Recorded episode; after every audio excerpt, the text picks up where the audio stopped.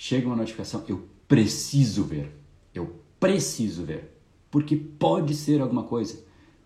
Bom, se você está lidando com pode, pode é uma palavra da probabilidade, né? Se pode, então estamos falando de algo que pode versus de algo que concretamente você precisa fazer, que é o que você se propôs a fazer. Então, pode versus precisa.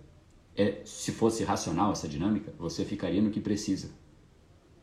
Mas não é racional. A gente tenta usar o argumento, não, mas vai que é alguma coisa, vai que isso, vai que aquilo. Quantas vezes das vezes que você olhou para uma notificação era realmente algo relevante? Que se você não tivesse olhado naquele minuto, algo teria acontecido. Eu acho que se não é zero, é muito perto de zero. Né? No último dia, pega ontem, das notificações que chegaram, quantas realmente eram importantes a ponto de você realmente ter que parar o que você tinha, estava fazendo naquele instante e não poder sequer dar um minuto mais de intervalo e realmente ver e responder. De bate pronto, senão algo grave aconteceria. Pensou? Eu acho que é zero, mas tá bom, pode ter tido uma.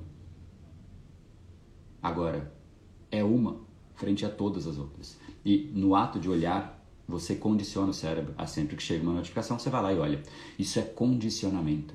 Então, André, como eu treino o meu cérebro? Bom, primeiro, percebe que você já está treinando. Hoje você está treinando. Ontem você treinou. Você só não está prestando atenção. Você está fazendo isso de forma aleatória.